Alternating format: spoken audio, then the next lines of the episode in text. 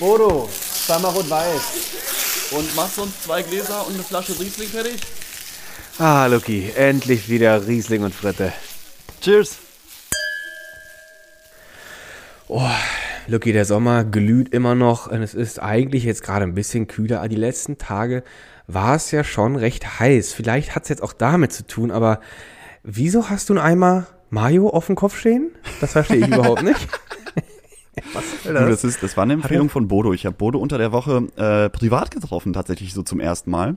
Mhm. Und äh, da waren wir im Großmarkt. Bei uns um die Ecke hier gibt's einen Großmarkt. Und da bin ich durch die Abteilung da so ein bisschen geschlendert. Und dann stand er auf einmal da und hat äh, hier so die, die, die, Grund, die Grundartikel für seine Mayo zusammengesucht. Und dann ähm, hat er aber, der, der, der hat so viel eingekauft, dass ich yeah. mir gedacht habe, sag mal, also wie lange, für wie lange soll das denn halten, hat er gesagt. Nee, das ist auch gut für die Haut. Man soll sich das nämlich gerne auch mal so ein bisschen wie so eine Maske auftragen und gerne mal so einen Tag ah, einziehen lassen.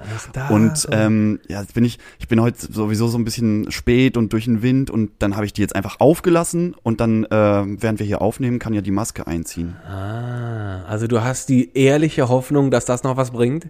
Ja, bei deiner Haut? vielleicht ein bisschen. vor allem, vor allem äh, soll das auch mein Glühen überdecken, weil Luki, ich bin heute, ich bin heute noch nicht so, ich bin nicht nee, fit. Ich habe ich hab meine zweite fit? Impfung hinter mir. Ah, ja, das ist scheiße. Und die, und die, die soll reinhauen, habe ich gehört. Die hat mich umgehauen, wirklich. Bist du der also, lebende Beweis, ja? Hat das ja, nochmal richtig reingeknallt? Richtig reingeknallt, richtig schön mit Fieberträumen und Schüttelfrost und äh, oh, Luki, heute, heute ist sagen, schon wieder besser. Dann würde ich sagen, du holst jetzt mal ein schönes Stühlchen und dann setzen wir uns jetzt mal heute ausnahmsweise mal hin. Ah, das ist nett. Und vielleicht macht Bodo dir auch einen schönen Tee parat und nicht immer oh, das ist aber sehr, sehr zuvorkommt. Naja, das finde ich aber besser. Sondern dann vielleicht. Sie vielleicht sind so ein höflicher junger Mann, Lukas mit Ja, das habe ich hier von Bodo gelernt, ey. Der ist so wunderbar. Wieder immer die Leute. Deswegen hat er auch letztes Mal äh, im, im Baumarkt dieses Zehnerpack Spachtel gekauft und hat jetzt hier so ein Schild hängen, ähm, günstige Gesichtsmassage und der spachtelt hier die Leute manchmal voll. Jetzt weiß ja, ich der warum. macht hier irgendwelche Side-Businesses auf. Ah, ich weiß nicht. Der, der Bodo, ich glaube, der, dieser ganze Fame, der tut dem nicht gut. Der denkt jetzt, der kann mit jedem nicht. Scheiß Kohle verdienen. Das ist unglaublich und vielleicht hat es auch damit zu tun. Ich habe nämlich vor zwei Tagen im Radio gehört, fällt mir jetzt ganz spontan ein, der neueste Superschrei ja? der Beauty-Industrie oh. ist ein, eine Creme und Seife war es hauptsächlich aus Schneckenschleim.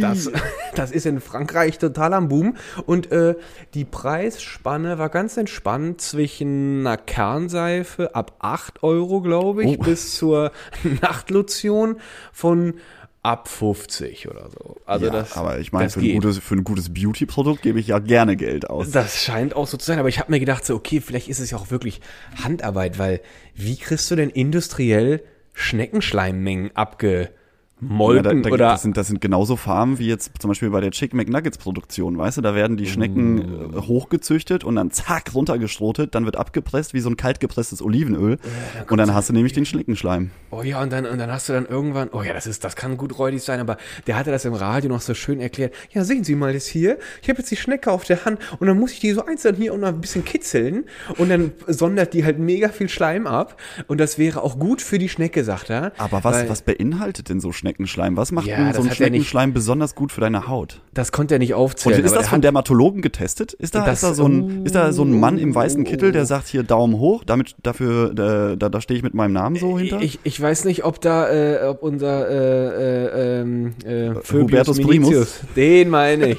nicht Phoebius Minitius, den Hubertus Primus, ob der da seinen Daumen schon gezeigt hatte.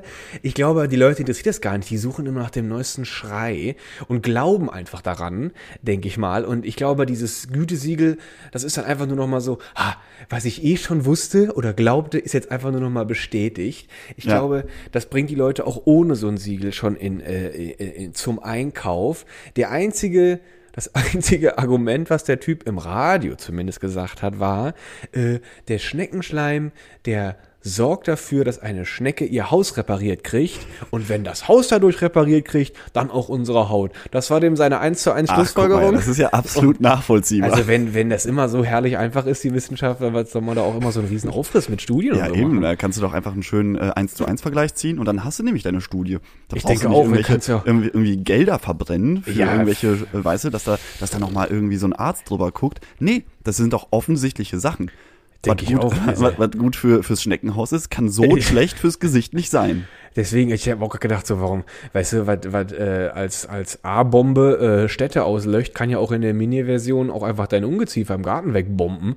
Vielleicht Eben. ist ja auch, ist ja auch so eins zu eins gedacht irgendwie. Aber, Aber mit so, mit so Beauty-Kram, ey, da kannst du, da kannst du auch richtig Kohle mitmachen. Ne? Ich glaube also, auch. Also, wobei ich da auch, echt, bin ich auch so ein sehr empfänglicher Typ, so schick mich einmal durch ein DM durch, ich kann einen halben Tag im DM verbringen und ja. finde es fantastisch, ja. neue Produkte so einfach nur zu entdecken. So, oh, guck mal, hier ist eine eine Gesichtsmaske, die ich mir niemals auftragen werde, aber allein das Gefühl, das ist für mich wie so eine Art Ritual, durch ein DM zu gehen ja. und mich da so ein bisschen fallen zu lassen in die warmen Hände der DM-Angestellten. Ich, ich glaube, das, ich glaub, das haben die auch vor Jahren äh, verstanden, dieses Konzept.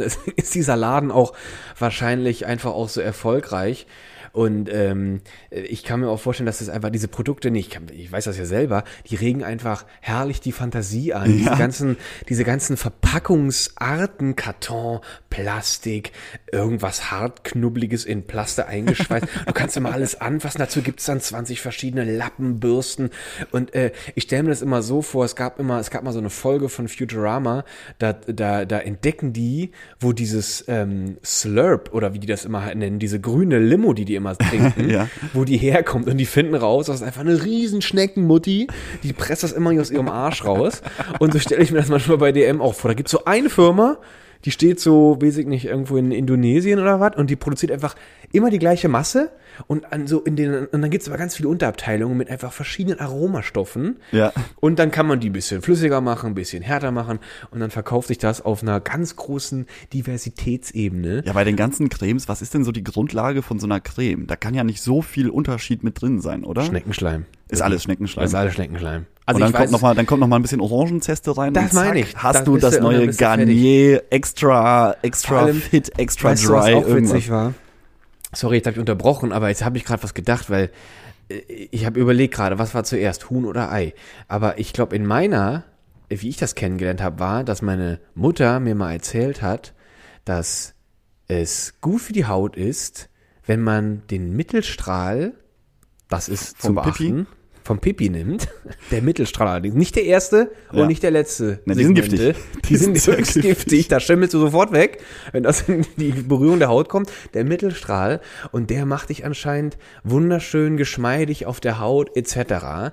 Und dann habe ich, glaube ich, irgendwann oder dadurch habe ich dann auch verstanden, was dieses Urea immer soll. Ja. In diesen Cremes. Und das ist, ich weiß nicht, ob da massenhaft Leute irgendwo zusammenkommen und pinkeln oder Doch, ob man das dann ich glaube schon. Es gibt so, es gibt so, es gibt so Urinfabriken. Oh, Luki, ich, spring, ich springe gerade etwas. Nee, du, du, du, springst aber trotzdem, nee, ich glaube, das Urea, was aber in den ganzen Produkten ist, das ist so ein synthetisch hergestelltes. Das ist kein, kein echter Harnstoff. Ich hoffe es sehr, aber ich meine, guck mal, wenn es so große Melkanlagen für die Milch von Kühen gibt, vielleicht gibt es das auch von dem Urin. Aber da, nur was ich gerade, ich wollte gerade wohin springen, ähm, das hat jetzt was mit der Lebensmittelindustrie zu tun. Es gibt einen Brauch in, glaube ich, Schweden war das. Ja. Da werden Eier in Urin eingelegt, uh, glaube ich. Oder Eier oder Fisch. Ich glaube, es waren Eier. Und die liegen dann da im Fass. Vor allem Eier oder Fisch, das ist ja, schon weil sehr die weit haben beides. auseinander. Die haben beides, aber ich weiß, also mit dem Fisch weiß ich, die kommen in so, in so Regentonnen, diese blaue Regentonnen, Deckel drauf, dann werden die mit diesem Metallring zugeklipst und dann stehen die wochenlang in der Sonne. Ah, das und ist dieser Gammelfisch. Das ist dieser Smörpöck, ne? Ich habe vergessen, wie das Ding heißt. Ja, ja, ja, das ist dieser Gammelfisch. Äh, vielleicht ist das nicht sogar Haifleisch, was da reinkommt? Nee, oh, das, das weiß ich Fisch. nicht. Ich glaub, Kann aber Fisch. auch sein, also die essen ja alles. Ich glaube, die essen einfach alles und ich glaube, da kommt es auch mit dem, mit dem Schneckenschleim her. Aber das mit diesem Eiern, da kamen nämlich wirklich die Leute aus dem Umfeld zusammen und alle pinkelten in dieses Fass. Und das riecht natürlich herrlich und die Eier schwimmen da drin und das wird dann so als, als Delikatesse. Und dann hast du das, haben die das, das Kamerateam hat das dann gezeigt, da waren die da schön dieser, in dieser schwedischen, im schwedischen Wohnzimmer, alle sitzen zusammen am Tisch und da wird auf ihr Tisch dieser, dieser Rottenfisch und diese Eier und du siehst zum Hintergrund, wie dieses Fenster beschlägt einfach immer weiter und ich dachte mir so, oh Gott, dieser ganze Qualm von diesen Ach, du schimmligen Scheiße, Produkten, der, der, der, Oh nee, das was, was könnte ich nicht essen, ey. Ich hatte, nee, also, wo du gerade Ei sagst, ich hatte, ich habe mal so eine kleine Reise oh. durch Asien gemacht, was man so, was man so macht nach dem Studium und da äh, habe ich mir auch geschworen, ich werde alles zumindest mal probieren, weil man will ja auch irgendwie wissen, was man, was, was die Kultur da ausmacht oder Essenskultur, wie die aussieht. Und ich bin, ich habe meinen Endgegner gefunden, was ich nicht probieren konnte. Und zwar äh, haben auch Eier sehr lange in so einem Sud gekocht. Mhm. Und äh, die wurden dann äh, relativ geil auch verkauft. Du hast so einen frischen Salat dazu bekommen, paar Chilis, äh, mhm. äh, Limettensaft darüber und so. Und dann hast du dieses Ei bekommen und musstest das pellen. Und das habe ich mir geholt um dann festzustellen, dass mir die ersten Federn schon entgegenkommen. Mm. Und in diesem Ei war Ach, ein, nee, war ein, war ein so, war, war ein Küken, was ungefähr ja. noch vier Tage gebraucht hätte, bevor oh. es schlüpft, oh. wurde dann abgetötet und dann so lange durchgekocht, bis alles, was an Knochenmasse und an Schnabel und schon da war, ähm, oh. so weich war, dass man es einfach wegsnacken konnte. Und das konnte ich nicht. Ich habe die Federn gesehen und dann dachte ich mir so, nee, komm, das also alles muss ich jetzt auch nicht probieren. Also es war wirklich ein komplett, ich habe das Ei dann auseinander äh, gepflückt, um zu gucken, so, was ist da drin. Da war nur noch so ein ganz bisschen Eigelb. Oh. Und der Rest war einfach ein voll ausgebildetes kleines Küken. Oh, look, jetzt, jetzt hole ich mir auch einen Kamille-Tee von Bodo. Die Pommes ist jetzt raus. Aber ich hatte, da wird mir auch jetzt noch nachträglich schlecht. Ich war mal für ein paar Tage mit Freunden auf, auf Mallorca und äh, da haben wir uns auch Eier gekauft, weil wir dachten, komm, moins zum Frühstück immer schön gekochtes. Ja. Und ähm, da musste ich feststellen, dass diese Konst Kontrollinstanzen auf in Spanien vielleicht nicht so die gleichen sind wie in Deutschland. Wenn die in Deutschland weiß ich, oder habe ich danach rausgefunden, dass Eier grundsätzlich in Deutschland alle durchleuchtet werden in der in der, ja. in der oder in der ja, Produktion kann man ja nicht sagen, in der in der Abfertigung und da vielleicht nicht. Und wir hatten die Eier alle schön gekocht und die die, die waren alle im Teller und ich so boah, jetzt haben wir Bock auf ein Ei, schnapp mir eins, pell das ab, beiß rein, lauf so ein bisschen da rum und so ganz beiläufig schiel ich so auf den auf mein auf mein Ei, wo ich gerade abgebissen habe und das war genau das gleiche. Ich ah. guck einfach auf so einen halben Kopf weil ja, den, nee, die andere Hälfte ungeil. hatte ich schon im Mund. Nee. Und ich habe mich wirklich, also das war kurz davor, ich hätte alles wieder ausgespuckt fast. Mir war so, ich habe danach, glaube ich, ein halbes Jahr konnte ich kein Ei essen. Das oh, war so, hast ein Trauma erlitten. Du hast so ein Eitrauma. Es war so ekelhaft, weil du, du siehst dieses kleine heranwachsende Etwas, der halbe Kopf fehlte, weil ich ihn abgebissen habe. Ja. Und dann waren schon so die Flügel, die, die liegen dann schon so, ja, die formen sich ja aus. Ja, genau, genau. Die, die, genau, die, die liegen so ineinander. Ja. Wie, Ach, wie nee, so, als ob sich das Küken selbst umarmt. Ach. Ich finde es ja schon eklig, wenn man da, man nennt das ja bei den. Aber Eiern. geschmacklich top. Ja. Also meine Zunge hat sich gefreut, aber dann kam der Ekel, da ich gerade so ein Heranwachsenden nee, das weggefressen habe. Muss man, muss man nicht machen. Oh, das ist räudig. Aber weißt du, was komisch ist? Es ist ja in Asien, da, da, da, da ähm, bin ich auch auf was Interessantes gestoßen. Da gibt's ja auch immer so diese ganze Glaubenssache und nicht Wissen-Thema. Ja. Äh, da ist ja auch oft der Glaube existiert da ja auch äh, von diesem, was ja auch eine sehr traurige Geschichte eigentlich ist. Die glauben ja auch daran, dass äh, pulverisiertes Horn vom ja. Nashorn ja potenzsteigernd ist und die schlachten die Dinger ja in einer Tour nieder und äh, töten die einfach und holen sich dann das Horn. Das rottet dann Afrika alles vor sich hin, also mega traurig. Und ich habe aber auch mh, hm, nachgeguckt in also das fand ich jetzt auch, ich weiß nicht genau, wie erfolgreich man damit ist, aber in Vietnam, was ja auch in Asien liegt, ja. da glaubt man, dass man die Mütze im Haus besser nicht anzieht, weil äh, wenn man eine Mütze im Haus anlässt, dann wächst man nicht mehr. Und Wirklich? Ich habe mir gedacht, das habe ich noch nie gehört, aber das ist ja mega geil. Das scheint erfolgreich, äh, vielleicht auch nicht erfolgreich zu sein, weil Asiaten sind jetzt nicht gerade die bekannten Basketballspieler. Nee, und, die sind, äh, die sind tatsächlich sehr, sehr klein, weil äh, jetzt, wo du, jetzt, wo du das erzählst, fällt mir auch ein, ähm, bei dieser, bei dieser äh, Reise durch Asien war ich auch in Myanmar und ähm, ich habe mich total gewundert, weil das war der erste, der erste Stopp nach Europa und dann bin ich da durch die Straßen von Yangon, der Hauptstadt, gelaufen und ja. mich haben am Anfang so äh, Leute äh, zufällig beiläufig an der Hand angefasst. So kleine Kinder, alte, alte Frauen, alte ah. Männer, wirklich ein Querschnitt an sehr alten oder sehr jungen Menschen, dazwischen nicht. Ja. Und ich dachte am Anfang so, ja, es war halt super eng, also ist ja auch eine sehr dicht besiedelte Stadt. Und dann ähm, sind wir auch mal dann weiter in die ins Land reingefahren, aber es hörte nicht auf. Es war genug Platz überall und trotzdem haben mich die Leute die ganze Zeit angefasst. Und ich so, ey, was, was ist hier los? Wieso, wieso habe ich hier die ganze Zeit irgendwelche kleinen Patschehändchen an meinen Händen? Und dann habe ich das auch mal gegoogelt und bei denen ist es auch der Aberglaube, ähm, dass das sehr viel Glück bringt, wenn man ein, ähm, wenn man einen Ausländer, einen weißen Ausländer anfasst. Das, äh, das bringt dann der Familie viel Glück und deswegen war ich durchgehend so, ja, wurde sich an mir gerieben oder hier nochmal angefasst. Ich musste ganz viele Fotos machen, weil wie du ja sagst, die sind nicht die größten, so äh, ja. die, die äh, Leute, die, äh, die aus asiatischen Ländern kommen. Nee. Und äh, ich bin ja fast zwei Meter groß und ich musste ja. Ständig, ich, also, so muss ich wahrscheinlich Brad Pitt fühlen, wenn er einfach so normal sein Leben lebt. Wahrscheinlich. Aber ständig haben mich irgendwelche Leute angesprochen, oh, so big, can we make a photo? weißt du? Und dann, und dann stehst du da die ganze Zeit mit so einem 1,60 äh, großen 40, 50 Jahre alten Mann und, und er freut sich einen ja, Ast ab, ja, dass er hier so ein tolles Foto bekommt. Wirklich ganz, ganz komisch. Das war eine ganz komische Erfahrung. Das ist witzig und weil du gerade schon sagst, du bist ja wirklich dann auch fast zwei Meter und ich bin ja, ich bin noch mal 20 Zentimeter kleiner als du, aber selbst ich hatte dieses Erlebnis auch in Korea, als ich ja mal in einem Club war, da ist mir das besonders aufgefallen, weil alle da so dicht gedrängt waren und mir ist aufgefallen, ich guck einfach in einer Tour über alle drüber. Das war mega witzig. Für mich war der Boden einfach nur überge äh, durchgehend schwarz. Mit, weil, mit, äh, mit schwarzen Haaren. Weil einfach nur schwarze, runde Köpfe vor mir waren. Und ich habe einfach über alles drüber geguckt. Und das ist so witzig. Du redest eigentlich immer nach unten. Also das war auch sehr witzig. Aber und, ich finde äh, ich finde eigentlich so, wenn man so nachdenkt, diese, diese Aberglauben oder diese Rituale, die, die gibt's ja überall. Das ist ja jetzt nichts typisch Asiatisches oder, oder irgendwas, was uns ja irgendwie fremd ist. Nee, das ist weil eine globale mir fallen Krankheit. jetzt gerade so viele Sachen ein, was es für komische Rituale. Wo kommt das eigentlich her? Wieso sind, wieso ist man so? Wieso ist man eigentlich so ein, so anfällig dafür, irgendwas regelmäßig zu machen oder an Sachen zu glauben, wie, keine Ahnung, schwarze Katze darf nicht von links nach rechts laufen, weil sonst tot. Äh, keine Ahnung, gibt ja, gibt ja eine Palette an, an verschiedenen Aberglauben. Hast du, hast du in deinem, in deinem äh, Psychologiestudium da vielleicht irgendwann mal was drüber gemacht? Loki, ich, ich liebe es, wenn du mir so offensichtlich die Bühne präsentierst, wo ich jetzt einfach raufspaziere und einfach vortrage. Ja, ich habe in meiner in meinem äh, Psychologie-Universum die Antwort bereits gefunden.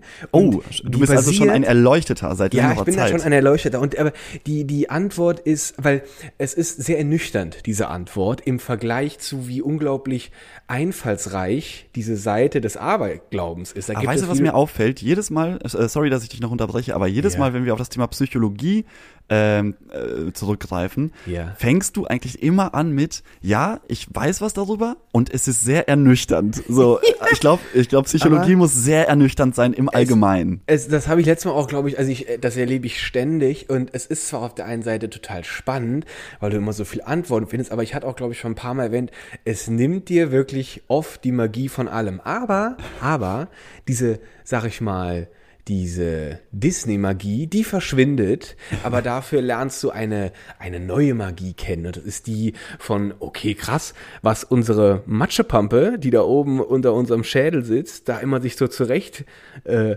äh, äh denkt und einfach da kreiert, äh, das ist dann auch wieder eine andere Art von Magie, finde ich. Ja, ich finde das aber super spannend, weil das ist, ähm, aber erzähl mal, was, ich will, ich, ich wollte dich jetzt mal. voll aus dem Konzept gebracht. Ja, Lucky, kein Problem, ich komme ganz schnell wieder zurück. Ich sorry, bin, ich bin wieder auf der Bühne.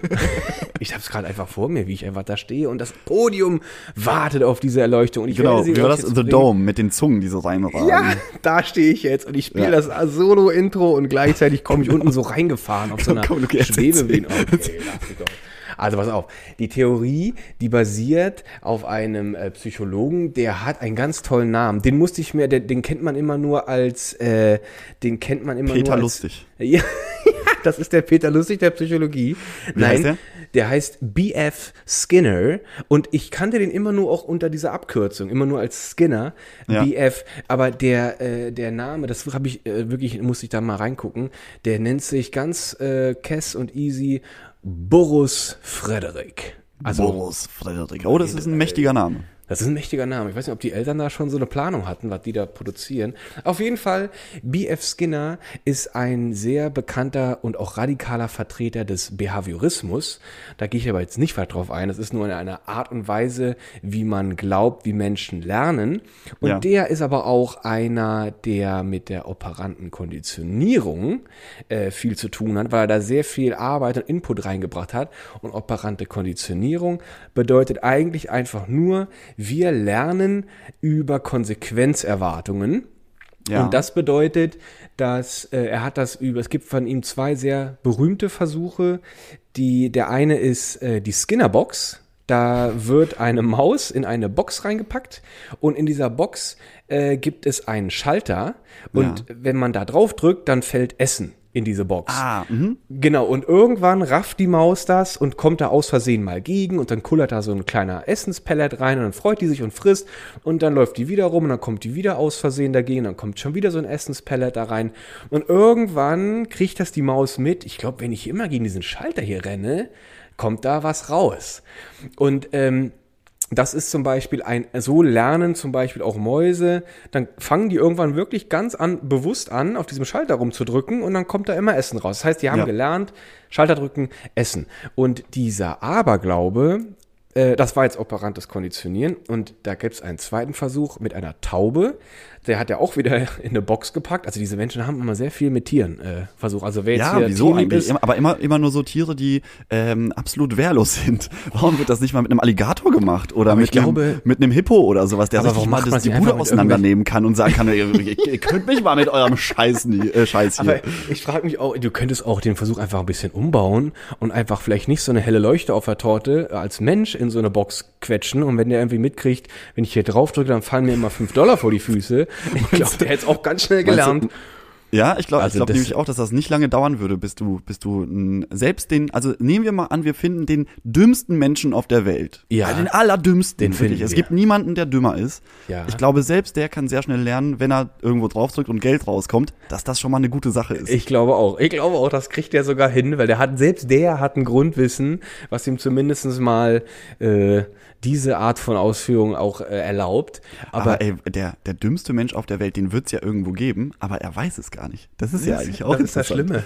Das und der Schlimme. denkt wahrscheinlich, er gehört, der ist der Intelligenteste. Und weil er so fest daran glaubt und auch wieder diesem Aberglauben aufgesessen ist, sprechen wir auch, glaube ich, gerade von äh, vielleicht einem gewissen, äh, sehr reichen Industriellen oder sowas. Der vielleicht, vielleicht, ja. auf irgend Ich möchte keine Namen nennen. Ich wollte auch gerade, ich war schon, mir war, lag schon einer auf der Zunge, aber ich komm, bevor jetzt nachher die Klagen wieder ins Haus rollen, da haben wir ständig mit zu tun. Das wollte ich dann nicht jetzt noch erweitern. Aber um das noch kurz abzuschließen, die Taube, äh, die, da war das gleiche Prinzip. Und die, da, da hat man einfach die Taube was machen lassen. Und äh, in diesem Versuch war es so, da ging es auch wieder um, um Futter. Und die Taube in dem Versuch hat wohl kurz vorher, bevor die diese Taste gedrückt hat, den Kopf bewegt. Mhm. Und dann konnte man feststellen, nach, als der Versuch dann fertig war, dass diese Taube immer, die hatte dann quasi den Aberglauben, wenn ich den Kopf bewege, kriege ich Essen.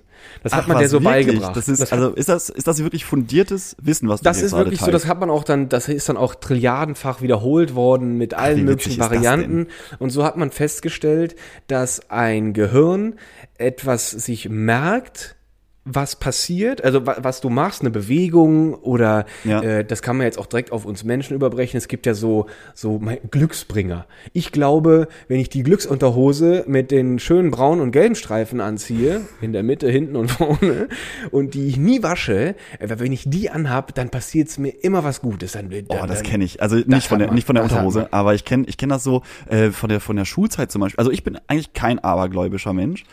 Aber ich hatte zum Beispiel damals als Kind hat man sich so gedacht, ähm, am nächsten äh, Tag stand eine Mathe-Klausur an, was ja sowieso der Endgegner immer für mich war.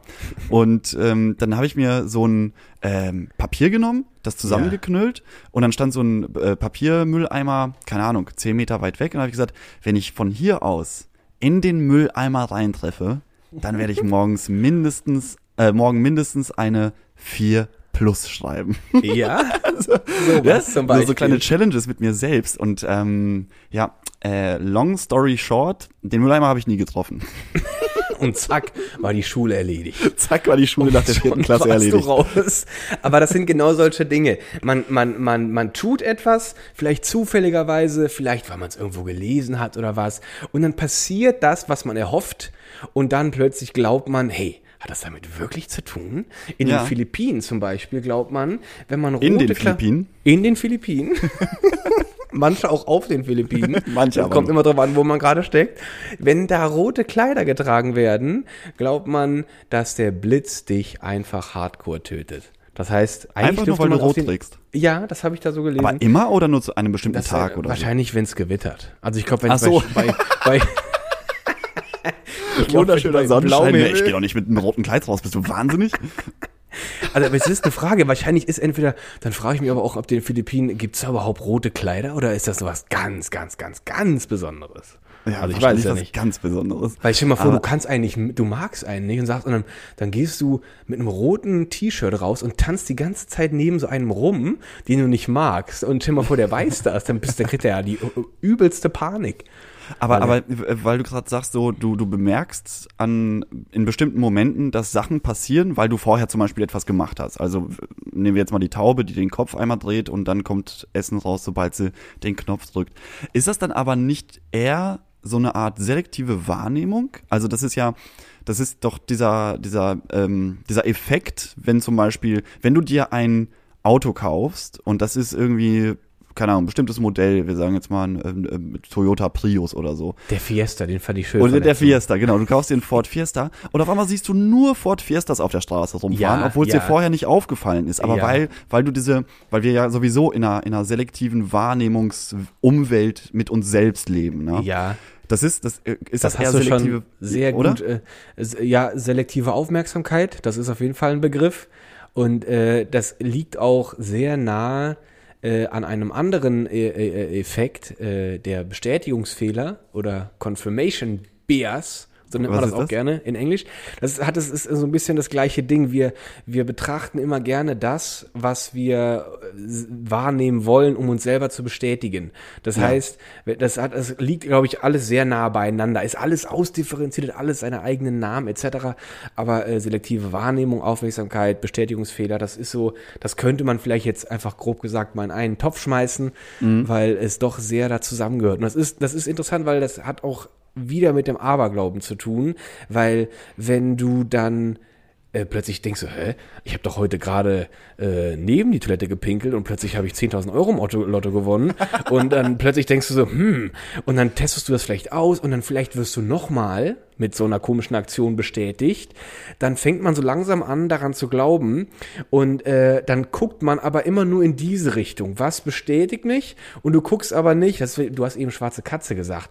Wenn ich Angst habe von einer schwarzen Katze, wenn die von links kommt, dass jetzt irgendwas Dummes passiert, dann achtet man gar nicht darauf, wie oft eine schwarze Katze an dir vorbeigelaufen ist und einfach nichts passiert ist. Ja. Ein Beispiel. Aber das wenn dann so, einmal was passiert, Luki, ein, dann hat man es, dann, dann sagt man, oh, der, der wird da so eine schwarze Katze heute, ey. Das ist. Aber da, da fallen mir genau zwei das. Sachen zu ein ein. Und zwar einmal, ähm, das ist der, ich trete in Hundescheiße-Effekt, nenne ich das jetzt mal ganz fachmännisch. Ja, das ist sehr fachmännisch, finde ich gut. Da, es gibt, es gibt so viele Länder, in denen äh, dieser, dieser Aberglaube besteht, so, das bringt Glück. Es unterscheidet mhm. sich ein bisschen. Ich glaube, in Deutschland ist es egal, mit welchem Fuß man in Scheiße tritt. Ähm, es ist eigentlich immer, immer ein Glücksfall.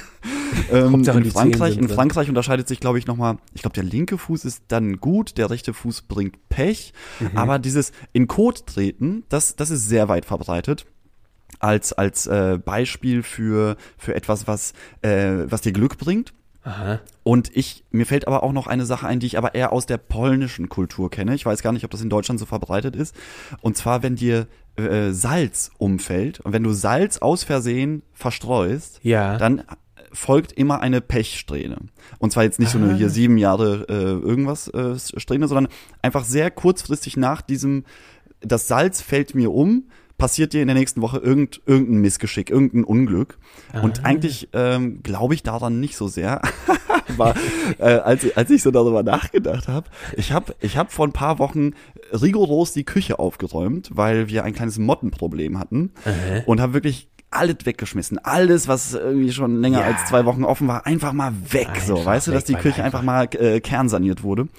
Und dabei ist mir ganz viel Kochsalz umgekippt und auf den Boden ge gerieselt. Da habe ich so gesagt. Und dann in meinem Kopf habe ich mir gedacht, ja, hoffentlich passiert jetzt nicht irgendeine Scheiße in den nächsten Wochen. So, weißt du? Das, weil, weil mir, ich weiß nicht, das habe ich noch aus der polnischen Kultur, das hat meine Mama mir, glaube ich, irgendwann mal erzählt, das hat sich so eingebrannt. Und Luki, eine Woche später habe ich bei dem Versuch, eine Glaskaraffe, eine fallende Glaskaraffe vom, ah. äh, vom Kühlschrank zu fangen, hat sie mir den Nerv am Mittelfinger durch, durchtrennt und ich musste operiert werden. Also Ey, das ist das doch ist kein genau Zufall. Das. das. ist genau das, aber dann verbindest du es genau mit dieser Motte. Vielleicht bist du auch einfach, äh, weiß ich jetzt nicht, vielleicht hast du auch vorher was weiß ich, einem Glasverkäufer aus Versehen ins Gesicht gespuckt und der hat dafür gesorgt, dass seine Glaskaraffe anreißt.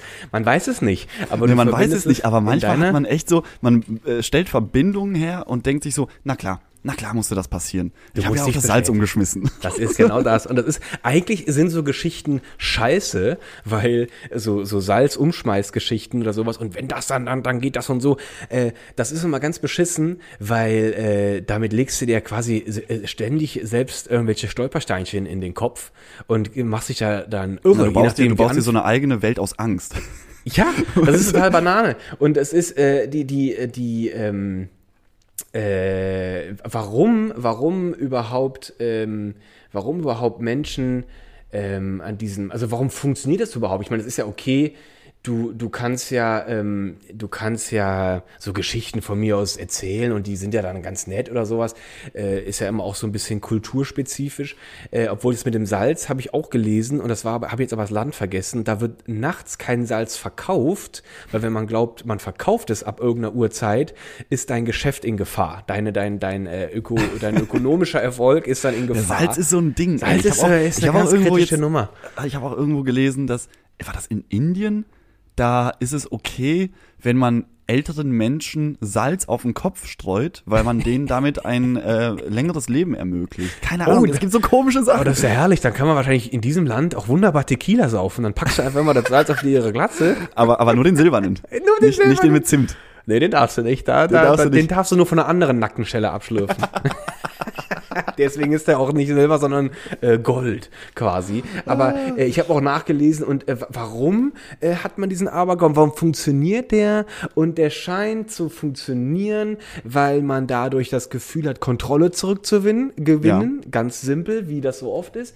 Äh, es geht auch darum, Gefühle von Machtlosigkeit zu reduzieren. Und jetzt kommt wieder so eine schöne, äh, so ein schönes Beiding, wo Menschen halt immer, wir sind ja immer gerne, wir nehmen ja gerne die Wege des geringsten Widerstandes. Absolut, ja. Wie so viele andere Elemente in dieser Welt auch. Und das hat wieder was damit zu tun, weil es ist viel leichter, abergläubisch zu denken, anstelle von vielleicht äh, sich auch mal Realitäten zu stellen und vielleicht auch einfach mal neue Dinge zu erlernen und die dann anzuwenden.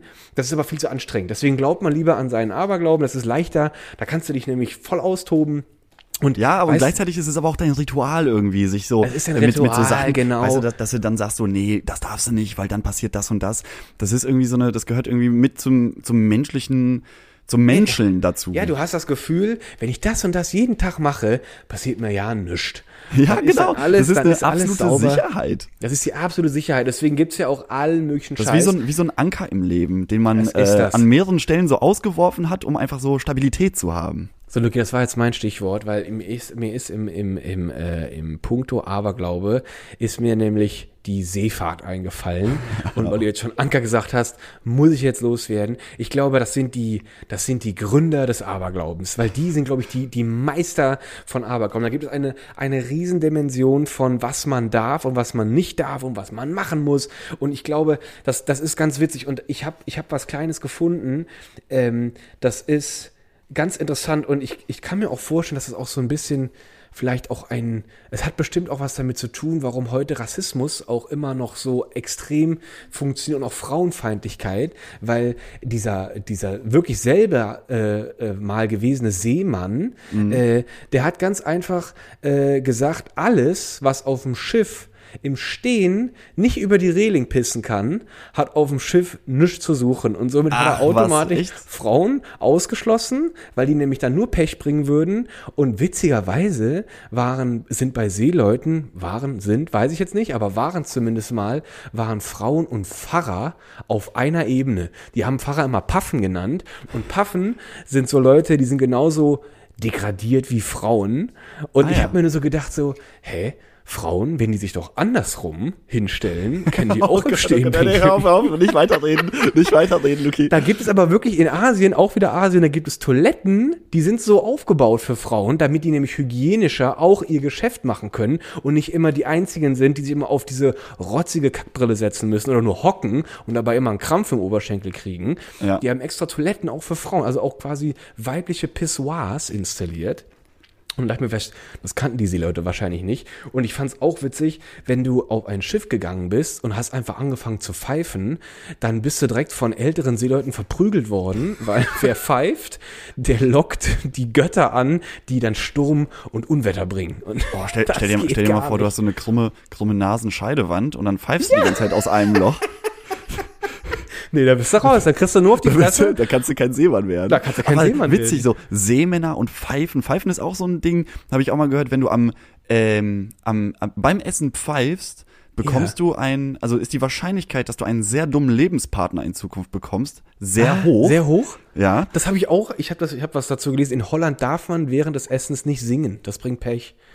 Das ist auch, genau, oder man kriegt eine hässliche Frau. Und Seemänner spielen auch eine große Rolle. Es gibt ja, es gibt ja auch ähm, den Spruch, wenn du dir eine Zigarette an einer Kerze anzündest, dann stirbt irgendwo ein Seemann. Oh, herrlich, dann rauche ich heute eine ganze Packung. habe ich noch mal ein paar Wieso, hast du was gegen Seemänner? Ja, ich hasse die. Die gehen mir alle auf den Sack. Ja, weil die immer so cool sind in ihren die Uniformen. Einfach so cool, die sehen geil aus, die haben tolle mystische Geschichten, äh, die erleben was. Und dieser Seemann hat's auch, der braucht gar, da braucht man gar kein Psychologe zu sein. Der hat's ganz simpel erklärt. Der meinte so, schipper du doch mal auf einer Nussschale im Atlantik rum und du wirst durchgepeitscht von 30 Meter hohen Wellen. Da musst du dich irgendwie an was halten, glauben. Ja klar, da musst du dich ein bisschen entertainen. Da musst das, waren, ein bisschen das waren vielleicht die ersten Verschwörungstheoretiker, damals nur im kleinen Rahmen, weil denen einfach so ultra langweilig war. Ich glaube auch, und die sehen einfach diese Chemtrails in der Luft. Also Leute, was machen wir jetzt damit? Die gehen mir auf den Sack, die verdecken mir die ganze Zeit die Sonne, diese Chemtrails da oben. Obwohl die das, die haben, da gab's ja eigentlich gar keine, gar keine äh, Chemtrails, aber vielleicht gab es Wolken, die einfach so komisch aussahen und hat man es einfach übernommen, ja, die Wolke, die bringt Pech. Wenn wir da runter segeln, oh mein Gott, dann, dann regnet es gleich Haie und, äh, und Tintenfische und ja. wir saufen alle ab. Also das war witzig. Also Seeleute, die haben es auf jeden Fall auch drauf äh, im, im, also, im ich, muss, ich muss noch einmal kurz was sagen, weil ich hatte, mir fällt gerade ein so, es ist ganz schön still geworden um diese ganzen Verschwörungstheoretiker, seitdem alles wieder offen ist.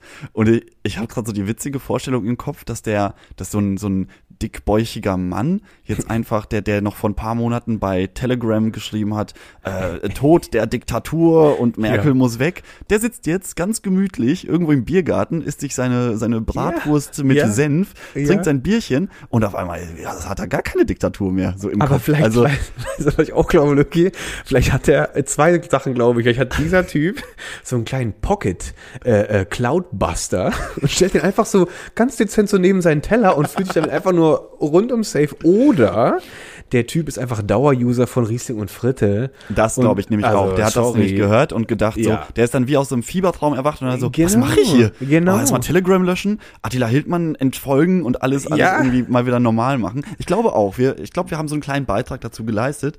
Und ähm, was ich aber jetzt, äh, ich wollte jetzt gar nicht auf die Verschwörungstheoretiker groß eingehen, aber ich, ich stelle mir gerade vor, was die jetzt alle eigentlich machen. Die sind ja Nicht. arbeitslos als die Verschwörungstheoretiker. Die sind jetzt wieder draußen, die Sonne scheint schön und äh, wenn das wieder alles kacke ist mit dem Wetter und dann sitzen die wieder zu Hause und erfinden einfach weiter ihre Geschichten. Ich und ah, nee. ah, ich wollte noch was zu dem Thema Rituale sagen, weil oh, ja. ich finde, weil wir, weil wir eigentlich ja aus, so dieses Ritualding hat heute irgendwie angefangen in Asien, ja. aber je länger, je länger man drüber nachdenkt, Deutschland ist ja eigentlich zersetzt mit oder durch, durch durchzogen von ja. Ritualen, was, was so äh, Regionalität angeht und ähm, da muss ich auch wieder auf mein, mein äh, Aufwachsen in Deutschland zurückkommen, im Sauerland. Dort war es das größte, und ich meine, es war größer als Woodstock, und zwar jedes Jahr, oh. das Schützenfest.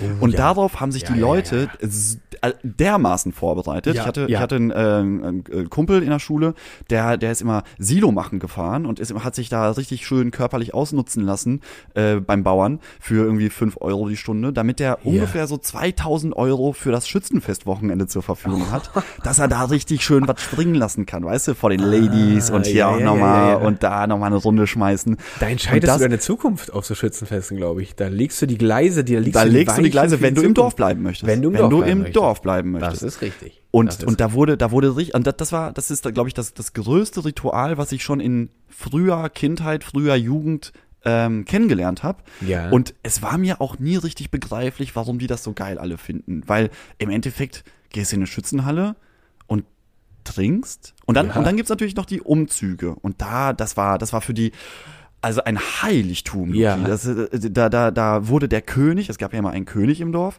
der wurde mit seiner Königin abgeholt und er wurde einmal durchs Stimmt. Dorf gezogen in Stimmt. Uniform und äh, Big Band, nicht Big Band hier so, so, äh, wie nennt man das denn? Äh, weißt Blaskapelle. Du, äh, Blaskapelle, genau. Jawohl. Blaskapelle mit Flügelhornspielern und Tuba Jawohl. und bam, bam, bam, bam, bam, bam, bam, bam. Und immer so ein Freak vorne, der hat immer so ein der hat immer so einen Stab auf und abgeschwungen immer nur. Das war der Taktgeber, glaube ich. Weiß ich nicht.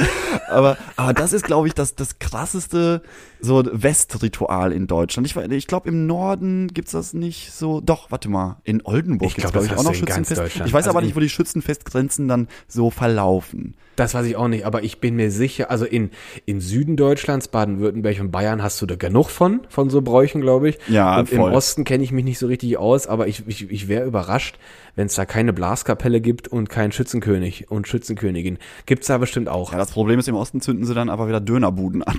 Ja. ja, die, die haben halt einfach da ihre verschiedenen Facetten. Nee, aber Spaß, Spaß. Spaß war nur, war nicht ernst. War nur ein Spaß, war nur ein Spaß. War nur Spaß, komm Leute. War nur ein Spaß.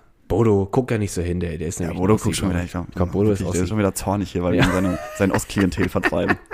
Aber das ist witzig, weil das, das stimmt. Also im, im Dorf erlebt man äh, äh, äh, Rituale und Brauchtum eher als in der Großstadt, glaube ich. Hier ist Großstadt, Brauchtum ist wahrscheinlich äh, äh, Bodolauf und Dönerlauf oder sowas oder pff, keine Ahnung, an der Spree sitzen, aber im, im, im Dorf äh, da, da, da ist, da ist sowas auch wirklich heilig und du bist auch wer, wenn du da, was weiß ich, wenn du im, im Junggesellenverein der Vorsitzende bist oder was. Ja, voll. Dann bist du die Elite. Da bist du ein hohes Tier. Da bist du die Elite im Dorf.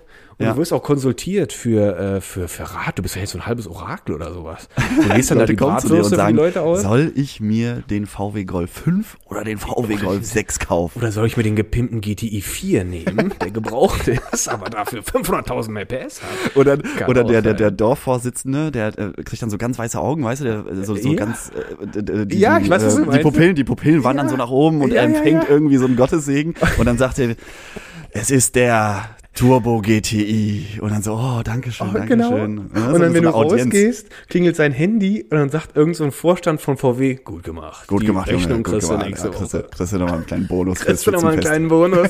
Und er hat so einfach so übelst viele Fanartikel von VW in seiner Wohnung, komischerweise.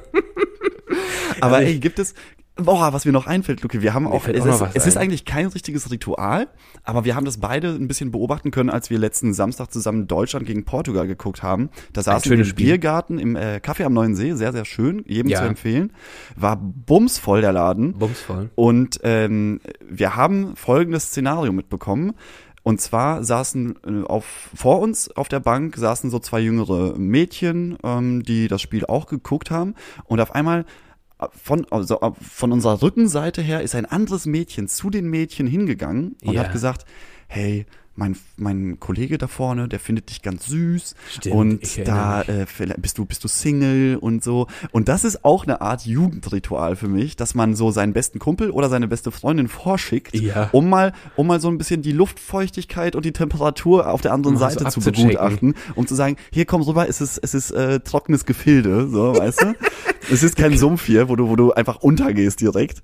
Und das Ge das Geiste war, weil okay, das ist, ist normalerweise ist es ja so ein Ding, das machst du mit 14 oder so, mit 13, 14 Jahren, wo man so, oder vielleicht noch jünger, vielleicht dass waren du so deine Freunde. Nee, aber wir haben uns doch umgedreht und dann saßen da einfach so ein Bunch of keine Ahnung, 24-jährigen Typen, ja. die wirklich alle in die Richtung geguckt haben ja. und so, was wird sie sagen? Was ja. wird sie sagen? Es war, war so herrlich. Die da echt wie die Hühner auf der Stange und ich, das ging auch sowas von dermaßen in die Hose, diese ganze Aktion. ich habe nur gedacht so, boah, in, im Englischen nennst du sowas ja einen Wingman haben oder sowas und ja. das ist immer, du machst, und in, in Filmen oder in Serien, da läuft das natürlich immer reibungslos und ganz, äh, ganz toll ausgeklingelt, aber das ging ja sowas von dermaßen daneben und das Mädel, die das ja den Job hatte, das so ein bisschen anzuheizen, das Feuer. Das Winggirl. Das Winggirl, da ging ja irgendwann davon weg. Und dann ist wirklich das Deutscheste und Dümmste passiert, was überhaupt geht. Der Typ, der die quasi installiert hat, der ist dann dahin gesprungen und, und hockte sich vor die und schwitzte und stotterte oh. und sagte irgendwie sowas. Ich habe nur gehört, dass er am Ende sagte, irgendwie, äh, sorry, ich wollte jetzt auch gar nicht so komisch äh, Unruhe stiften und wollte ich jetzt auch gar nicht jetzt so nerven oh. und ging dann wieder so weg. Und ich denke mir so, Jo, das ist auf jeden Fall die Erfolgsquote. Auf ganzer Linie versagt. Richtig, damit versenkst du auf jeden Fall nix am nee. Abend. Das ist schon mal, das ist schon mal klar. Und alle so, und die haben die ja noch dann so angeblöckt und sowas, so, ey, ihr Affen und sowas, so läuft das aber nicht. Und alle so, ja, ja, ja, das waren, das, das waren lief nicht so wirklich, richtig. das waren schon so mittelalte Männer. Weißt du, was wir hätten machen sollen? Wir hätten sagen sollen, Leute, falsch, falsch, falsch, falsch, falsch. Du musst dich bis aufs Unterhöschen ausziehen, die, die, die Unterhose in die, in die Pobackenritze ziehen und ja. vor der so einen potenten Tanz abhalten. Da brauchst du gar nicht Weil reden. man das nämlich in verschiedenen Kulturen auch sehr wertschätzt, so. wenn der Mann einfach mal seine, also wenn er, wenn er so ein bisschen aus seiner Haut rauskommt so. und ein bisschen auch zeigt, was er kann. So was er, er, dass er sich gut bewegen kann, dass er einen knackigen Po hat. Und das, das ist eigentlich, das ist, also so hast du ja auch deine, deine Freundin kennengelernt. So habe ich die kennengelernt. Wir haben uns äh, in der U-Bahn gesehen und ich dachte mir so, jetzt reicht's, jetzt, jetzt ziehe ich's durch, Hose runter. Und ich habe gedacht, so komm, für dich setze ich, in, setz ich mich selbst in den größten Fettnapf meines Lebens und habe einfach in der U7 äh, Samba getanzt, äh, mit Unterhose in der Ritze. Blöde war, oh. Leti hatte an dem Tag äh, eine Augen-OP und war halb blind und hat mich gar nicht gesehen. Und die hat es dann nachher nur über die Instagram-Geschichten äh, äh, gesehen. Mhm, ja, ja, und dann dachte die so, komm, dann meldest du dich bei dem Typen. Da meldest du dich, das ist ein guter Typ. Das, das ist ein guter, guter Typ. Aber Luke, ich muss auch noch eine Geschichte erzählen, weil ich bin, ich bin dem äh, Thema Ritual und Aberglaube auch einmal, daran erinnere, ich, äh, daran erinnere ich mich jetzt zumindest noch sehr deutlich, auch mal hart auf, auf den Leim gegangen. Ich war mal ein, ein sehr großer Dragon Ball Fan. Oh, Dragon Ball, schön. Mit dem Kamehameha. So, und das war nämlich damals meine Lebensaufgabe, dieses Kamehameha zu können. Ich habe einfach nur diese Bücher gelesen, habe mir so, oh Gott, wäre ich nur so geil wie Son Goku und, und kann fliegen und ich mit einem Fingerschnippen reiße ich den Mount Everest aus seiner Verankerung so, ne? Ja. Und dann habe ich dann damals, da war das mit dem Internet noch so für mich recht neu und äh, meine einzige Funktionsweise des Internets war für mich äh, irgendwelche hochverpixelten Dragon Ball Bilder Bilder, Bilder zu finden und die dann auszudrucken und die klebten alle an meiner, an meiner Zimmerwand. Also, also konnte richtiger Fan, aber süß. Richtiger, richtiger Fan. Und dann, als ich damals, ich weiß gar nicht, ob ich da schon, schon gegoogelt hatte, aber ich glaube schon, und dann bin ich auf eine Seite gestoßen, wo steht, wie lerne ich das Kamehameha in sieben Tagen? Und Lucky, ich sag dir ganz ehrlich, ich habe gedacht, ich habe den Heiligen Gral gefunden und ich dachte mir so, Gott, das, das weiß niemand. Das habe ich jetzt, das erzähle ich keinem. Da gehe ich ganz, ganz heißes Insiderwissen. Da bin ich ganz auf ein ganz heißes Insiderwissen gestoßen von irgendwelchen NSA-Laboren. Ich auf die Seite drauf, da war eine eins zu eins Anleitung, wie man ein Kamehameha lernt. Und die Aufgabe war einfach nur, sich vor eine sehr solide Mauer zu stellen. Ja. Die hatten wir glücklicherweise im Habt Garten. ihr da gehabt. Ja. Das war die Nachbarsgarage und äh, da konnte ich auch schön davor stehen und man musste einfach nur ganz, ganz feste daran glauben. Das war die Anleitung. das war die Anleitung. Man nee. muss davor stehen und dann nimmt man diese Hände, wie das immer er so schön macht. So erst nach Seite. hinten, also seitwärts, seitlich gedreht und dann so, so eine Art offene Kralle mit beiden Händen. Richtig. Und dann musst du quasi deine ganze Energie konzentrieren und dann sagst du diesen wundermagischen Spruch, Kamehameha. Und bei dem H, dann musst du deine Hände ja nach vorne stoßen. Ja. Und da. Und die Kralle öffnen. Und die Kralle, die Kralle öffnen. öffnen. Und dann bläst da ja eigentlich so ein Energiestrahl raus, der die 7 Trillionen PS-Schnecke in der Kläranlage bei weitem. Locker. Locker, locker macht der, macht locker macht Kamehameha die Schnecke fertig. Also da kann von mir die ganze Welt Feuchtis benutzen mit dem Kamehameha. Kein Problem. Ist jeder Kanal sauber. Und ich glaubte daran, dass dieser unglaubliche Strahl aus meiner Hand schießt und ich dem Nachbar seine Garage wegblase. Ich habe es eine Woche durchgezogen. Äh, ich glaube, ich war noch nie so depressiv und äh, enttäuscht äh, nach dieser einen Woche und ich habe es dann aufgegeben und ich glaube, dass also man kann Ende. festhalten, du hast nie ein Kamehameha geschafft, aber dafür ein Genki Dama. Ein Genki ein Genki Dama und auch ganz kurz mal ein Dodon Pa, falls du das oh, noch kennst. Oh, das ist aber was ganz Feines. Also, das, das, exotisch. Das ist, das ist schon sehr exotisch. Das macht man ja. nur mit einem Finger. Das geht zack, zack.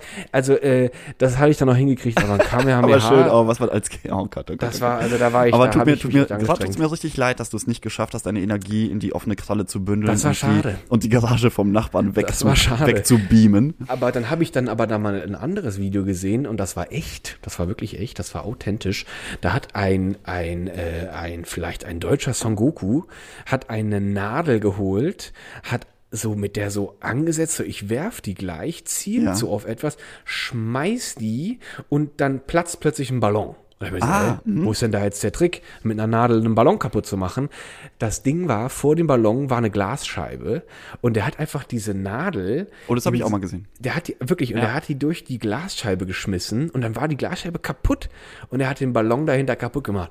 Und das ist ja schon sowas wie so ein kleines Kamehameha. Zwar ein Das ist ein kleines Kamehameha, genau. Also kann man, kann man, glaube ich, darunter verbuchen. Also wenn du das schaffst, Luki, dann hast du, glaube ich, auch deinen Kamehameha-Trauma hinter dich gebracht. Ich, ich wollte noch jetzt noch eine Sache abschließen, weil wir hatten jetzt ganz viele verschiedene ähm, Aberglauben, ganz viele verschiedene Rituale aus mehreren Teilen der Welt. Ja. Aber irgendwie, ich glaube, auf der ganzen, ich weiß nicht, ob auf der ganzen Welt, aber zumindest in Europa, zumindest in den Ländern, in denen ich bisher war, gibt es eine Eigenart, einen Aberglauben, der sich einfach durchzieht, der irgendwie für alle gilt. Ja. Und das ist für mich das toi toi toi dreimal auf Holz klopfen.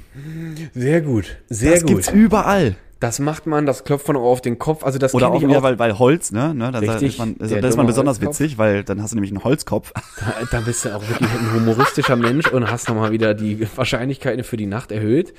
Aber das, das kenne ich auch und ich kenne, mir ist auch im selben Moment, wo du das angeschnitten hast, ist mir auch ein Beispiel ein, eingefallen, wo ich auch sagen würde, das ist global anerkannt, wenn man mit jemandem anstößt und du guckst oh. ihm nicht in die Augen. Dann, dann hast bist du sieben du ein Jahre Verräter Sex. und du hast sieben Jahre überhaupt keinen Sex und dir fällt alles an Genitalien ab, was geht und der Typ, der vielleicht bringt aber stimmt, das ist auch sehr gut, sehr nicht gut. Ja, angucken, in die Augen im, gucken beim Anstoßen ja. ist, glaube ich, ich weiß das nicht, auch so weltweit, weil äh, das da kann ich mir vorstellen. Es gibt ja schon sehr große Unterschiede, aber in Europa, glaube ich, in allen Ländern muss man sich in die Augen gucken wenn man mit zusammen anstößt. Und das, das ist auch ist witzig, das ist auch witzig, weil daran halte ich mich tatsächlich auch. Also ich, ich gucke Leuten immer, oder ich denke jedes Mal drüber nach, so guckt ihr mir jetzt auch alle in die Augen. Aber weißt du, was dann komisch ist, wenn du in einer, in einer großen Runde anstößt? Dann dauert und dann, das Und dann, dann machst du so eine Gesichtskirmes, weil du gehst dann mit deinem Glas so einmal durch die Runde und ja, bei jedem, ja, bei jedem ja. Menschen reißt du die Augen extra auf und machst so, mm, guck mich an. Guck mich an, in die Augen. Stimmt. Ja, ja, Schmutzwinkel, ich hab gesehen, du wolltest schon weggucken. Ja, ja. Und das ist, das ist richtig anstrengend, mit, ich sag mal, plus fünf Personen anzustoßen, weil da zwischendrin brauche ich immer so Kontaktlinsenflüssigkeit, weil die trocknen ja, aus die Ich glaube auch deshalb haben auch alte Menschen viele Falten, weil die einfach ihr Leben lang diese Ihr Leben lang angestoßen haben. Ja, die stoßen ihr Leben lang an. und weil du einfach immer halbe Krämpfe erfährst im Gesicht, äh, kriegst du auch einfach, da gibt die Haut auf. Also da gibt die Spannkraft der Haut irgendwann nach und dann ist vorbei. Aber das stimmt, das ist, äh, das ist so, ähm, ich, ich muss, glaube ich, ehrlich sagen, ich hätte ein, wahrscheinlich, also jetzt habe ich das Gefühl, dass ich ein Unwohlsein empfinden würde, wenn ich einfach nur so anstoßen würde und man guckt dabei auf seine Fingerspitzen oder sowas. Nee, ganz, das ist ganz komisch, ne? Man guckt sich in die Augen. Man guckt sich in die Augen, weil man will einfach, äh, man will einfach genießen. Also man will, will auch einfach genießen. Und man will auch dem Gegenüber Respekt zollen, dass man ja. jetzt gerade voll da ist für den kurzen Moment des Anstoßens, diese, diese Millisekunde, wo sich die Gläser berühren. Richtig. Da ist man einfach gerade mit diesem Menschen zusammen und möchte zeigen, du bist mir es wert, dir in die Augen zu gucken. So wie du und Bodo. Wenn ich meine Pommes reinschlürfe, gucke ich nirgends woanders hin, außer auf Bodos Fettstirn und auf deine äh, zerkleinernden Kiefer, die gerade die Pommes vernichten. Sehr schön, so sehr schön. Aus. So, Luki. Luki. Haben lass uns, lass uns hier mal, ich merke schon wieder, das Fieber kommt zurück. Es kommt zurück, Bett. ja. Und ich, ich habe ganz schnell von Bodos äh, Bude weg. Ich, ich habe noch zu Hause drei Voodoo-Puppen, die muss ich noch nageln heute.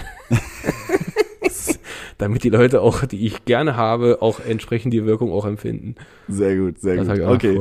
Gut. Na gut, dann einen dann schönen Sonntagabend allen. Ähm, wir drücken der deutschen Nationalmannschaft natürlich am Dienstag die Daumen, natürlich. dass die, dass sie die Engländer richtig schön an die Wand spielen und dass das nicht so ein Gegummel wird wie jetzt äh, gegen Ungarn zuletzt. War, war ein bisschen, äh, war ein bisschen schwierig. War ein bisschen und schwierig. Ja, da deswegen da noch mal, da noch mal eine Schippe drauflegen, würde ich mir und, wünschen, Yogi. Ne, haben wir, haben wir so besprochen. Bitte und und Yogi auch bitte kratz dich überall und schnüffel durch, weil ich glaube, das ist dein, das ist dem sein Talisman. Das ist der Talisman, das ist der Aberglaube. Das ist Yogi, der Aberglaube. Yogi muss sich einfach ein bisschen mehr beschnuppern und dann werden die Engländer das Ding, die werden das. Die, die haben keine Chance. 4 zu 1 verlieren, Luki, sage ja, ich jetzt heute. Ich glaube auch. Also wenn der sich jetzt, extra, wenn der sich ab heute nicht mehr duscht und dann schön schnüffelt wird das die 4-1. Der darf Genau, und Manuel Neuer macht nämlich den letzten, den, das, das 4 zu 1 macht er aus dem Tor hinten durch den Kamehameha, ja, ja, schießt oh, er einmal den Strahl an den Ball und zack, rechts oben in den Winkel. und man glaubt, das wäre kurz so ein digitaler Effekt oder irgendwas. Die alle glauben gar nicht ah, nee, dran. das kann, das kann Manuel. Das kann er. Das kann der. Ich glaube, ja. ich glaube da ganz fest dran. Also, und bitte Leute, alles, was ihr an Ritualen im Petto habt, haut raus, stampft auf den Boden, äh, äh, äh schnüffelt den Staub, whatever makes you crazy. Äh, und probiert auf jeden Fall natürlich ähm, den Schneckenschleim aus. Oh ja. Proudly Einfach presents bei Riesling und Fritte. Bitteschön. Jetzt seid ihr wieder schlauer und euer Leben wird heute wieder ein Stück eleganter. Durch Riesling und Fritte. Also, ahoi. Ahoi, ahoi wie die Seemänner sagen. Ihr, ihr, kleinen, ihr, kleinen, ihr kleinen Seeschnecken. Ahoi. ahoi. Hey, Bodo. Boah, Loki, also ich gerne was alles du willst, aber muss er mit meinem mit, mit Mario auf deinem Kopf, das weiß ich jetzt nicht. Na, du hast mir das doch erzählt und jetzt habe ich das gemacht. Jetzt hat Luki auch schon komisch geguckt. Die Leute auf ja, dem Weg hierhin haben komisch geguckt. Hast du, hast du mich gut. verarscht oder? Äh, nee, aber ich dachte mir so, äh, klaut er jetzt hier meine äh, Geschäftsidee oder was? Aber Luki, das ist ja, Entschuldigung, da ich da hingedacht habe, äh, ist nee, ja quasi nee. Werbung. Du hast das ja quasi Werbung, gemacht. Genau, ne? genau. Aber ja. dann ist ja alles gut. Dann ist ja alles gut. Ich habe nur eben gedacht, so, was macht der da? Hat er jetzt hier vor, ein eigenes äh, Konzept zu starten? Nee, Bodo, ich vertraue dir einfach. Du bist für mich eine vertraute, äh, vertraute ja, und äh, eine gut, Vertrauensperson. Jetzt schäme ich mich ja doch ein bisschen, okay. Aber dann hast du ja ein bisschen Werbung gemacht. Und ich habe ja, ich habe ja auch der Zehnerpack Spachtel schon besorgt. Also ich glaube, ich schwinge hier ein paar Backen nächste Woche vor. Das bin ich mir sicher. Das Angebot ist schlagbar, finde ich. Oh, Bodo, ich sehe gerade, das Brot da hinten, das solltest du, yeah. das liegt ja mit der o Unterseite nach oben. Wärst yeah. du jetzt in Frankreich zum Beispiel, wäre das ganz schön scheiße. Da ist es nämlich äh, absolut, da bringt es absolut un, ähm, unglücksbringend, wenn man das Baguette mit der Unterseite Ach, nach oben ähm, liegen lässt. Weil, wo, also hast du einen Moment Zeit? Es gibt nämlich ja, erzähl, eine alte, erzähl, erzähl. es kommt nämlich aus der Henkerszeit, als, als es noch ähm, sehr üblich war, dass man Henker äh, beschäftigt. Aha, da, aha. da haben nämlich die Bäcker immer für die Henker ein Brot rausgelegt, weil die anscheinend sehr ja, beschäftigte yeah, Männer waren. Die hatten nicht viel Zeit. Damit sie wussten, welches Brot für den Henker ist, haben sie das immer mit der, mit der, mit der Kruste, mit der Oberseite auf den, auf den Tisch gelegt, sodass der Henker wusste, das ist für mich. Und niemand hat sich auch getraut, das Brot vom Henker zu klauen oder zu äh, wegzunehmen. Weil das eben, du willst dich ja nicht mit dem Henker anlegen. Deswegen dreh das mal schnell um. Nicht, dass du hier äh, Lucky, das Pech ins Haus holst. Lucky, ich glaub das nicht. Also erstmal drehe ich das Brot jetzt hier mal so. Also, also Luki, ich muss es dir sagen. Also jetzt, jetzt, jetzt, jetzt, jetzt fällt mir aber das Fett aus der Pfanne. Jetzt, jetzt rutscht was mir aber die los? Wurst aus dem Darm. Das sage ich dir. Ich erzähle jetzt was. Jetzt hast du mir aber auch gerade, du hast mir gerade die Erleuchtung verpasst, die ich all die Jahre ja. All die Jahre hat ich den jetzt nicht parat. Ich sage dir, pass auf, ich war in Paris, da war ja. ich so ich weiß es nicht mehr, Lucky, ich war so maximal 24. Du kennst meine Vergangenheit. Ja. Damals hat der Rese, Rese, Re, Regis, ähm, der Mann mit der Kamera, Regisseur, ja. der hat gesagt, äh, Bodo, du, Frankreich, da gibt ihr noch lecker Schneckchen. Ja. Da bin ich dahin, wir haben angefangen zu arbeiten. War ein guter Drehtag. Da bin ich abends plötzlich, stehe ich stramm im Bett, weil die zwei Weiber neben mir anfangen zu kreischen und mir anfangen, auf meinem Baguette rumzuklöppeln. Aber Was? Also nicht positiv, sage ich dir. Die haben da drauf rumgeklöppelt, weil ich, mir war es kalt. Mir war es kalt, da ja. war keine Heizung an. Da habe ich eine Socke über mein bestes Teil gezuppelt. ja. Und das war eine Socke, die habe ich vorher gekauft in Deutschland aus einem Spaß und die sah aus wie ein Baguette. Da war so ein Baguette ah. drauf gedruckt. So, und dann dachte ich mir, komm, das ist witzig, gell, trittst du da vor der Kamera mit so einem Baguette-Söckchen auf, ziehst du ab und dann kommt das wirklich schnuckelschöne Baguette zum Vorschein, gell. So war mein, so hab ich das gedacht. Aber das Dumme war, ich wusste das ja jetzt nicht mit diesem Ober-Unterseite hier Drisse. Dann hatte ich mir einen Sock angezüppelt oh, über hast du falsch rum angezogen? Loki, dann muss ich die falsch rum aufgezogen haben. Das ist ja ganz klar. Dann ist so ein Weib, von dem plötzlich aufgestanden, guckt mir zwischen die Beine, hat wahrscheinlich äh, Leckeres im Sinn, sieht plötzlich die Unterseite von meinem Baguette und fängt da an raufzuklöpfen. Das muss ja der Schock und, des Lebens gewesen sein, Loki, dass das, dass dir, das Baguette hab, auf der falschen Seite liegt. Das war das einzige Mal in meinem Leben, wo ich das hohe Cis erreicht habe mit der Stimme. ich habe es vorher noch nie geschafft, das sage ich dir. Dann ist es plötzlich los und dann so, da habe ich erstmal aus der Wohnung rausgeschmissen und habe habe aber so hoch geredet, dass ich schon fast im Ultraschallbereich war. Die haben mich ja sehr einverstanden. Dann sind sie gegangen und ich habe mich mein Leben lang, Loki, wirklich bis Hast jetzt gerade gefragt, was soll das? Waren das vielleicht Konkurrenten, die mich kaputt machen wollten, weil ich hier keine Filme mehr drehe? Also die Zeit danach. Dabei lag dein Baguette einfach nur auf der falschen Seite. Mein Baguette lag einfach falsch. Oh, hättest du das damals gewusst, Bodo, da hättest du dir so viel Ärger erspart. Da hätte ich mir die, da hätte ich mir die Socke trotzdem angezogen, aber andersrum. Und da wäre ich noch erfolgreicher geworden, gell? Das glaube ich aber auch. Leck mich an der Tisch. Jetzt weiß ich es, Lucky. Ja, jetzt bin ich ja mal wieder ein bisschen schlauer. Schade, dass die Jahre jetzt schon wieder vorbei sind. Ja, das ist schade. Das hättest du wirklich vorher, äh, vorher wissen müssen. Ja, das hätte ich mal vorher wissen sollen. Jetzt sieht es auch schon so äh, bei mir schon ohne Socke aus wie ein Baguette. Also von daher, ja, das, das wollen wir jetzt gar nicht. Das wollen wir, ja, lassen wir jetzt gar nicht. Ja, äh, lassen wir. Aber jetzt, äh, jetzt weiß ich auch, was, was da los war in Frank. Ist das heute denn immer noch so? Heute ist es immer noch so, ja. Das ist immer noch ein Aberglaube dort. Das ist ja nicht wahr. Das ist ja nicht wahr, Lucky. Dann sind die so lecker mit dem Essen und dann glauben die an so einen Driss. Also ich weiß ja nicht. Vielleicht sollte ich hier mal noch so äh, vielleicht soll ich mal hier noch die Backen der Socke nochmal anbieten. Vielleicht kriege ich ja ein bisschen Aber vielleicht als, als Merchandise, ja du kannst es als Merchandise anbieten. Man kann ja alles probieren. In Berlin ist alles. Du bist ja mittlerweile auch sehr umtriebig mit deinen Geschäftsideen. Ja, da, ich, ich kriege ja von euch hier unendlich viele Anregungen, gell? Aber ich glaube, die Socken, die kram ich heute nochmal aus. Mal gucken, ob meine Frau dann auch so reagiert. Sehr gut, sehr gut. Na komm, Loki. Ah, Mach komm, mein Lieber. Hier, dann, wir sehen uns nächste Woche. Mach hier ja, mal schön Feierabend. Woche, gell, Loki. Halt dich und äh, pass auf mit der Unterseite. Ne? Mach ich. Mach ich, Bodo. Mach's gut, mein Lieber. Bis dann. Bis Ciao. dann. Tschüss.